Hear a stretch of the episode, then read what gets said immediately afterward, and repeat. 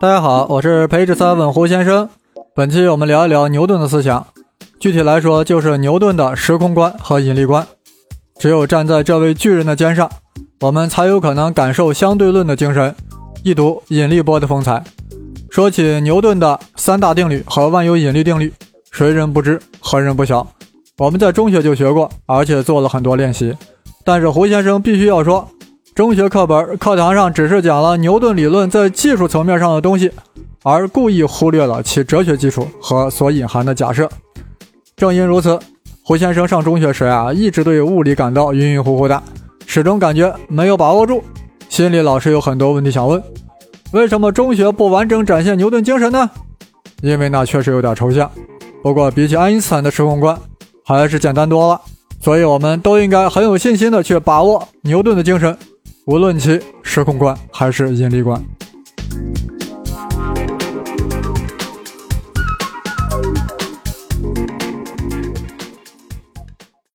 我们先谈谈牛顿的时空观。所谓时空观呀，就是有关时间和空间的物理性质的认识。我们平时谈生活中的事情，必须要依托于时间、地点。比如某甲说：“我昨晚十点在家看电视。”这样大家呀就会有一个。关于时间、地点、事件的明确的信息，但到底什么是时间，什么是空间，二者的关系又如何？这种最最基本的问题啊，真不是一般人所能回答。要给出其纯粹的定义，那更是不可能的。但牛顿不是一般人啊，所以他就给出了明确了自己的时空观：第一，时间是独立存在、均匀流逝的，没有起点，也没有终点，也就是说，时间是绝对的。这很好理解吧？第二，空间是独立存在的，不依赖于任何物体。宇宙万物呀，即便都消失了，空间依然存在。也就是说，空间是绝对的，这很好理解吧？第三，时间与空间互不影响，这就更好理解啦。北京和纽约这两个不同的空间的时间还能不一样？分别在地面和飞机上的手表还能走的不一样？这就是牛顿的绝对时空观。说形象点呀，在牛顿看来，时空就好比是一个大舞台，宇宙万物就是在舞台上表演的演员。给你这个舞台，你演员得以在其上表演，但你的表演啊是影响不了我这个舞台的。你们都不来表演，我这个舞台依然存在。空间和时间不会因为宇宙万物的运行和生灭而发生任何改变，空间和时间之间也是井水不犯河水，各管各的事儿。这就是绝对时空观。牛顿理论为啥好理解？正因为他的绝对时空观非常符合我们的常识，但常识不是科学，这一点牛顿很懂，所以他也想通过实验来证明他的时空观。时间是绝对的，很难下手。于是牛顿也是柿子先捡软的捏，先证明一下绝对空间的存在。思路是这样的：我们都知道运动是相对的，你若坐在平稳飞行的飞机上。就会觉得飞机没动，对吧？但地面上的人就会觉得这架飞机飞过去了，也就是说，飞机相对于地面在飞动，但相对于飞机内的乘客，它就没动。这就是运动的相对性。我们经常会说他坐在那里一动没动，这话也对也不对。相对于他坐的椅子，也就是以椅子为参照物，他就是没动。但若以太阳为参照物，那会如何？太阳黑子呀，会觉得它动得很猛，因为地球在绕着太阳公转，而且还在自转，它咋能一动没动呢？此所谓坐地日行八万里的道理。总之呀，运动是相对的。你要是说谁动了还是没动，一定要有一个参照物，一定是在说相对于谁都没动。但是，若是果然有绝对空间的存在，那样就会有相对于绝对空间的运动。那这种运动呀，就可以叫绝对运动。若能证明某个运动是绝对运动，也就是说这个运动不依赖于任何参照物，那翻过来不就证明有绝对空间的存在了吗？于是啊，牛顿设计了一个很朴实的实验，史称水桶实验。先找一个木桶，然后倒上半桶水，把桶放稳当了。此时桶里的水面是平平的，对吧？然后突然让水桶顺时针旋转起来。这水桶呀，啊刚一旋转的时候，桶内的水没有反应过来，并没有跟着一起转动，所以水面啊还是平面的。桶转了一段时间之后，水反应过来了，你转我也要转啊！当然了，我这是在拟人化，其物理道理啊，就是桶内壁的摩擦力啊开始带动水一起转动了，于是水面就逐渐形成了凹形，而且越来越凹陷下去了，直到水与桶的转速一致。一旦水与桶的转速一致，水与桶之间就相对静止了，水相对于地面在转动。但是，相对于桶，水是不转的，而此时的水面也就形成了稳定的凹形凹面。估计有人听得不耐烦了啊！你胡先生说的这些都是生活常识呀，这有什么意义呢？还是让牛顿回答你。这就说明了绝对空间是存在的。牛顿是这样解释的：水桶刚顺时针旋转时呀，水没反应过来，但此时的水相对于桶壁已经开始了逆时针旋转了，对吧？那为何此时水面还是平的呢？牛顿说了，因为此时的水相对于绝对空间是静止的。等水转起来以后，就逐渐形成了凹面。等到与旋转的桶壁达到相对静止后呀，水面还是凹面。这怎么理解？水已经相对静止了，为何还要凹面呢？牛顿又说了，这说明水相对于绝对空间。是运动的。简而言之呀，牛顿就是这样认为的。即使在水与桶没有相对运动的情况下，我们也可以判断出水究竟有没有相对于绝对空间的转动。判句就是：若水面平坦，则无绝对运动；若水面呈凹形，则有绝对的运动。所以说，绝对空间是存在的。大家瞧瞧。就这么一个破水桶的转动，在牛顿的脑子里就转出了一个绝对空间。斯人已逝，牛气犹在，不得不服呀。但西方学术领域的风气是啊，谁牛逼我就搞谁，而且尽量往死穴上搞，搞不了你也给你搞出点心理阴影。牛顿活着的时候，虽然不少人跃跃欲试，但没有人能够扳倒牛顿对水桶的解读。直到他去世一百多年后呀，出现了一个人物，名曰马赫，开始挑战了。这人名字一听就不是善茬呀！你叫牛顿，我叫马赫，赫赫有名的马。这马赫一上来呀，就批判牛顿对水桶的解释。马赫说，水桶实验并不能说明水桶是否相对于绝对空间的转动，而是反映了水桶相对于整个宇宙天体。是否在转动？听听，这马赫一出手就不一般呀，直接就打在了牛顿的软肋上。马赫的意思是这样的呀：水面变凹，并不是由于绝对运动引起的，而是由于宇宙间各种物质对桶里的水的作用的结果。无论水相对于宇宙间物质进行转动，或者宇宙间物质相对于水在转动。二者的结果一定是一样的，因为水面都会变凹，所以啊，水面变凹只能证明水与宇宙之间其他物质之间有相对转动。啊，估计有人听懵了，有点晕，对吧？这牛马之争到底谁正确呢？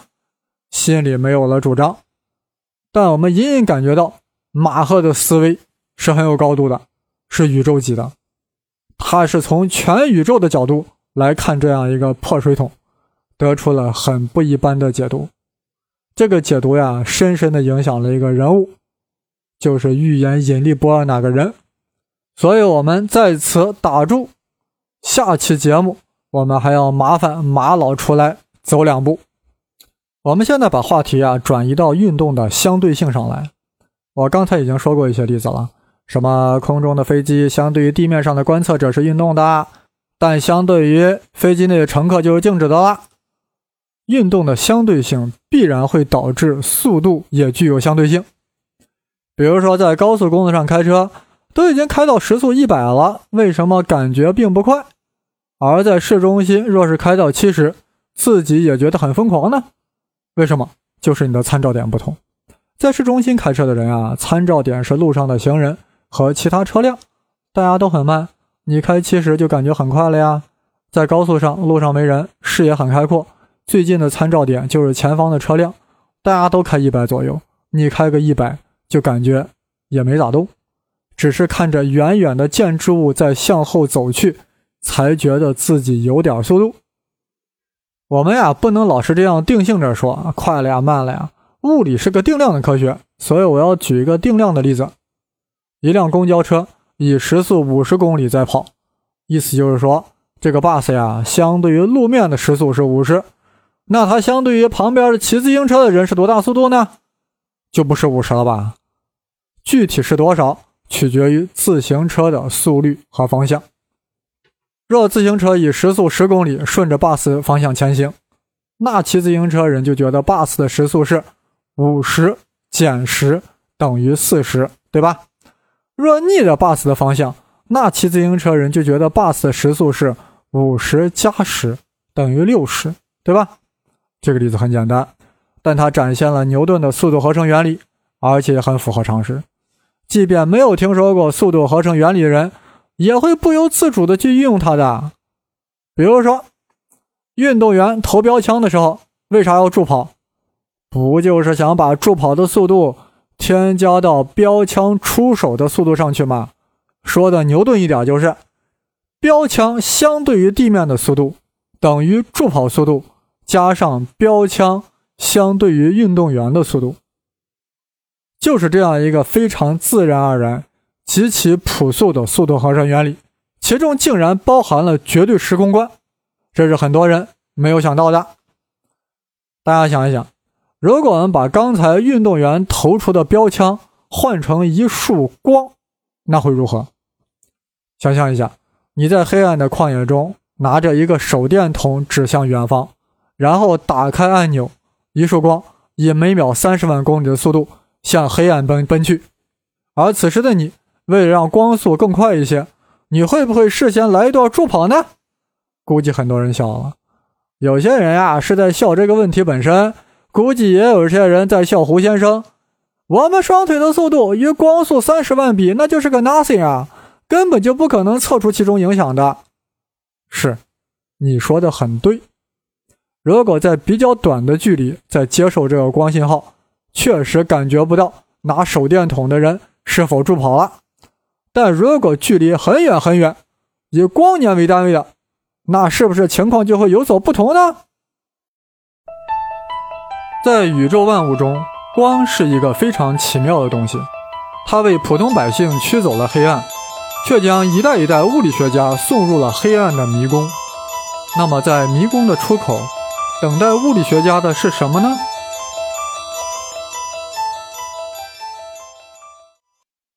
在广袤的宇宙天体之间，距离非常之大，其间所传递的信号，即便初始速度稍有差异，对于接收方来说，就应该会感受到巨大的时间差异。但应该的事儿啊，并非是一定会发生的。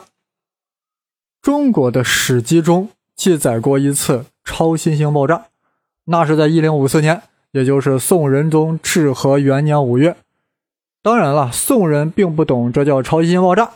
但我们懂呀，胡先生在《黑洞》那期节目中详细介绍过，大个头的恒星在年老走向灭亡时会回光返照，突然爆发，其亮度竟然可以和一个星系相媲美啊！所以很远很远距离的星球也会最终感受到它的光芒。所以据史记记载，宋人就看见了，在刚开始的二十三天中，这颗超新星非常非常亮。甚至白天都可以看见，随后逐渐变暗，一共持续了二十二个月。这里就有问题了。所谓宋人观察到的这个超新星爆炸，就是他们看到了超新星爆炸时所放出的光。那有啥问题呢？大家想想，超新星一爆炸，其外围物质向四面八方飞散，这些各个方向奔散的物质都在发光啊，这些光都会陆陆续续到达地球，对吧？想一个特殊方向，就是直接指向地球方向的爆炸物，它所发射的光相对于地球应该是什么速度？按照刚才运动相对性原理，应该是光速加上爆炸物的速度。爆炸物速度呀，大约是每秒一千五百公里，也就是说，宋人应该感受到最先到达开封的超新星爆炸的光速是三十万加一千五。估计有人呵呵了，你说这有啥用呀？难道宋人有能力测量光速吗？以及光速的变化吗？宋人能造火药，能测光速吗？是，宋人啊，确实测不了光速。但是我们再想一个特殊方向。超新星爆炸时，还有向地球相反方向奔逃的物质，对吧？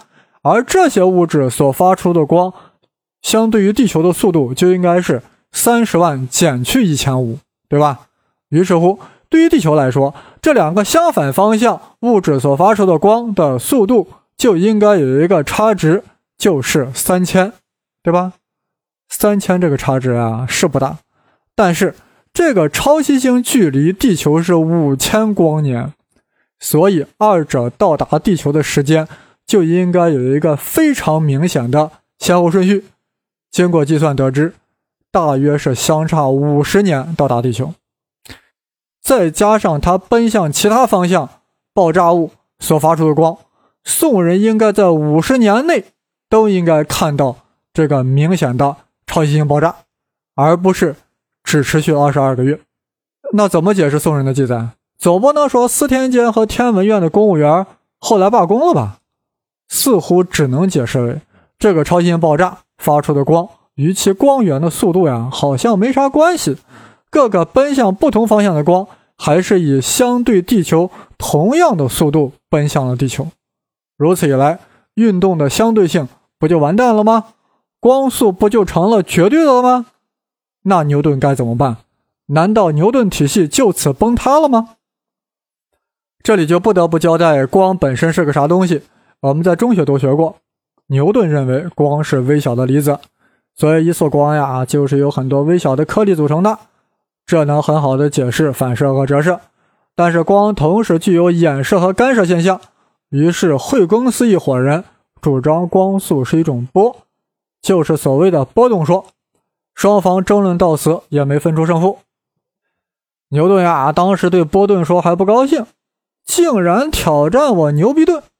但正是这个波动说可以解释光速与光源速度无关的事实，怎么个意思啊？大家想一想，如果光的确是微粒，那光源在运动，你微粒的速度应该是叠加改变呀。但如果光是波的话，情况就不一样了。我是波呀，波的传播速度真和波源没有关系。君不见，船在海面上行驶。是不是会激起不断的海波呀？这个海波向外传播时，与传速还真就没有啥关系。这里必须要讲讲什么是波，真正的波。我们平时说的机械波呀，那就是真正的波。比如石头打到湖面，就产生了圆形的小波浪的向外的传播。但大家一定要清楚呀，中央的水并没有向外扩散，只是每一滴水作为支点，在原地。做上下震动，从而带动旁边的支点也跟着上下震动，不断的把这个震动带向远方。又比如我们说话，声带先引起附近的空气支点左右震动，左右震动的支点呀，又令旁边的支点左右震动，这样你的声音呀就带向了远方。但你口里的那口空气呀，并没有一起走，否则一百米外听到你喊声的人。是不是都会闻到你嘴里的大蒜味呢？这样说来啊，波的传播就需要中间的媒介物，水啊、空气之类。我咋觉得我在帮中学物理老师讲课呢呀？马上会有人提问：海波以海水为介质向外传播，声波以空气为介质向外传播。那光在宇宙真空中传播，难道是靠 nothing 为介质吗？这就是光的波动说的困境。如果光是微粒，那人家在真空中无阻碍啊，那传播的才爽呢。但如果你是波，你在真空中无依无靠，无介质可振动，宋人咋可能看见超新星爆炸的光呢？大家先想想，这会不会把物理学家难住了？这点碎碎的事情啊，对物理学家来说就是五个字那都不是事儿。他们翻过来会说：“既然光波可以从真空中传播，说明真空不是空的，有一种叫以太的物质充满了整个宇宙，我们看不见摸不着，不产生任何阻力，专门就给光波当介质，这不一下子就解决了吗？物理学家牛呀！但物理学毕竟是科学，科学的一个基本要求就是所引入的任何物理量要可以被观测，至少能间接观测，否则不就成哲学、玄学或信仰了吗？况且这个假设的以太非常玄乎，要求它无处不在，充满宇宙，渗透在各种物质中，还要完全透明，与任何物质不发生作用。而且本身要绝对静止，很难让人相信啊！这个世上有这么妖的东西存在。但也有人觉得，这绝对静止的以太不正好可以对应牛顿的绝对空间吗？于是有实验物理学家立志要找到这个绝对静止的以太，彻底确立牛顿绝对时空观，让牛顿大厦建立在坚实的基础之上。正是怀揣着这样的理想，迈克尔逊和莫雷设计了个实验。决定验证以太假说，为以太找到存在的证据。但这两位年轻人呀，好心没干好事直接把牛顿给黑了。这事儿发生在一八八七年，迈克尔逊、莫雷是这样想的：既然以太是绝对静止的，地球在自转，所以啊，地球在绝对静止的以太中就在做绝对运动。那么，地球上观测者以一定的速度相对于以太在运动。这样，光波虽然在以太中的速度是一样的，但光相对于地球上的观测者就应该展示出一个不同的速度呀。那么，用不同方向的光的光速差翻过来，就可以推算出地球相对于以太的运动速度，从而证明以太的存在。什么没太听懂？别太介意，把握这个精神就可以了。就是用不同方向的光速差来反推以太相对于地球的速度。估计也有人觉得呀，啊，这个道理太简单了呀！我要在那个时代，我也会这样想呀。是这样想固然不难，但实现起来很难。迈克尔逊和莫雷主要是牛在了实验的设计上了，而不是实验的思想。呃，这个实验的设计我就不说了呀，太细节了，仅凭声音难以表达。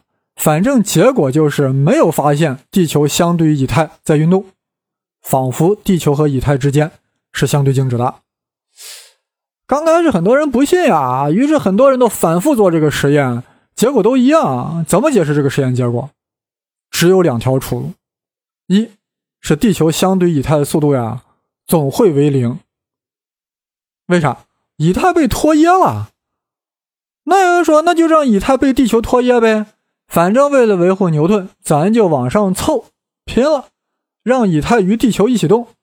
但刚才交代了呀，以太是绝对静止的，咋调和？再拼一把。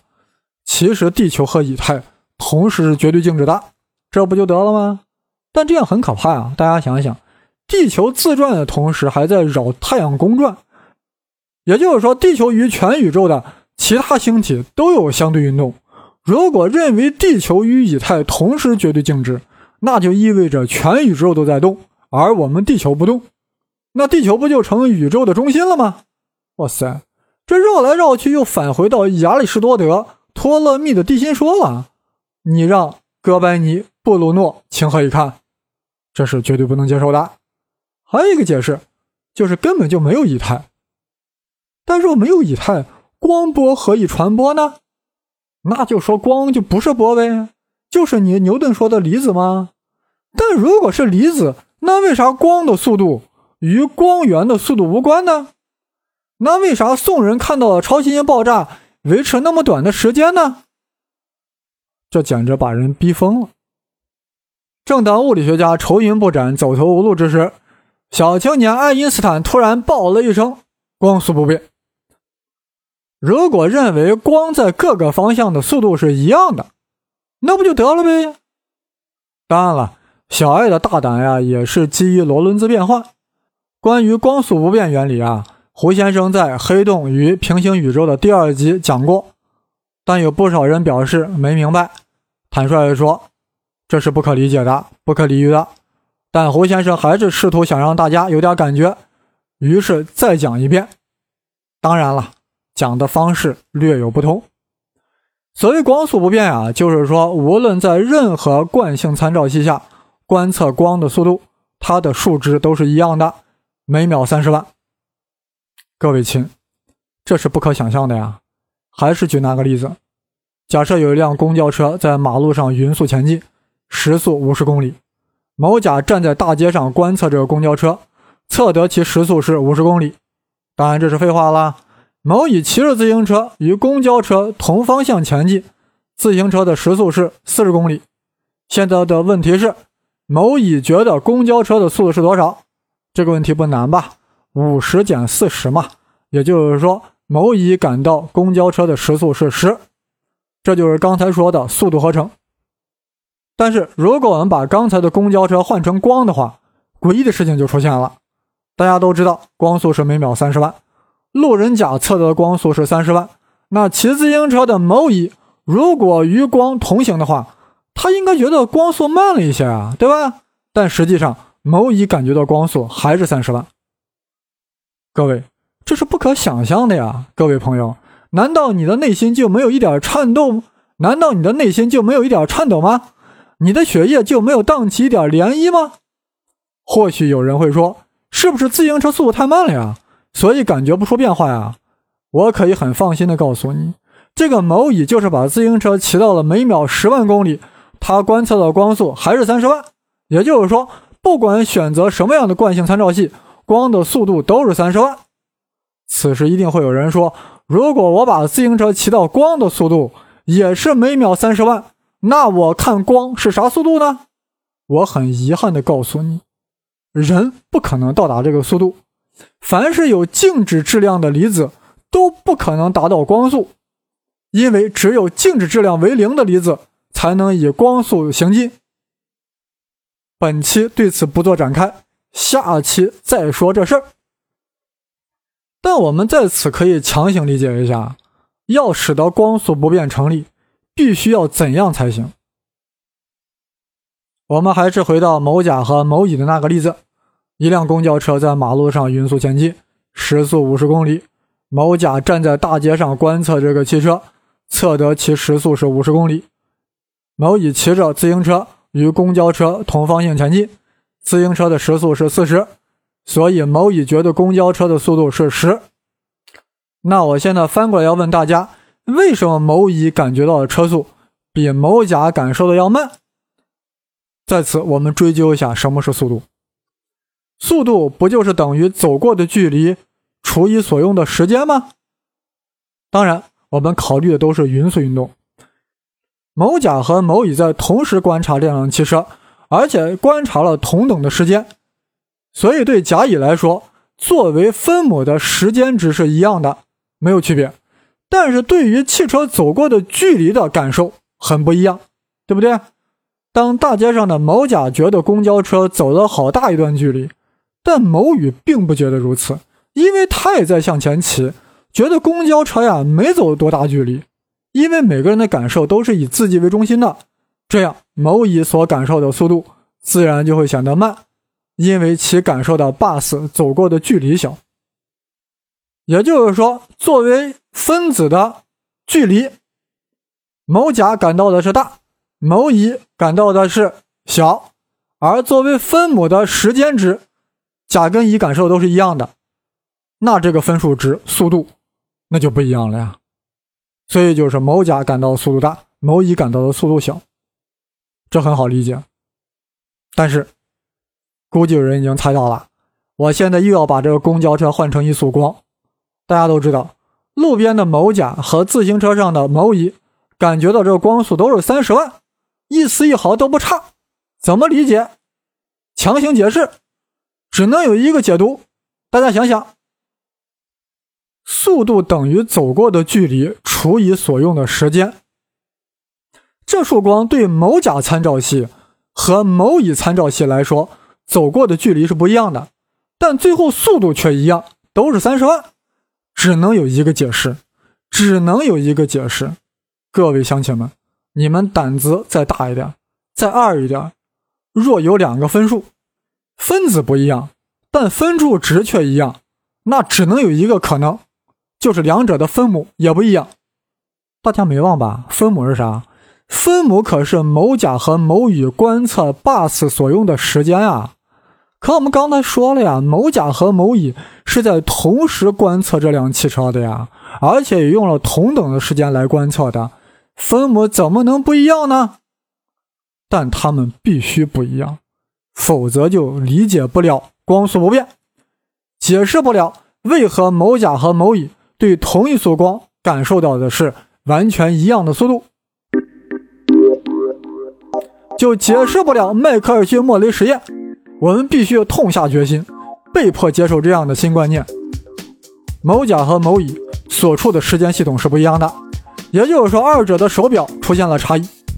虽然他们用的完全一样的手表，或者极度精密的色原子钟，那有人肯定会问：到底谁的表变慢了呢？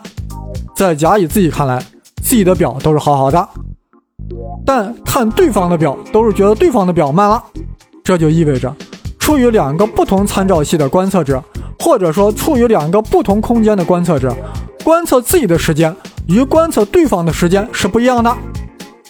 地面上的人会觉得飞机上的人的表慢了，这就意味着时间和空间不再互相独立，他们会互相影响，互相耦合。最后我们要下结论了，为了解释麦克尔逊莫雷实验，为了解读宋仁宗时的超新星爆炸，罗伦兹拼凑了数学变换，爱因斯坦明确喊出了光速不变原理，这就导致了牛顿体系中绝对的。匀速流逝的时间观念崩溃了，也导致时间与空间之间互相不影响的理念崩溃了。这样，牛顿绝对时空观就寿终正寝了。Thank you.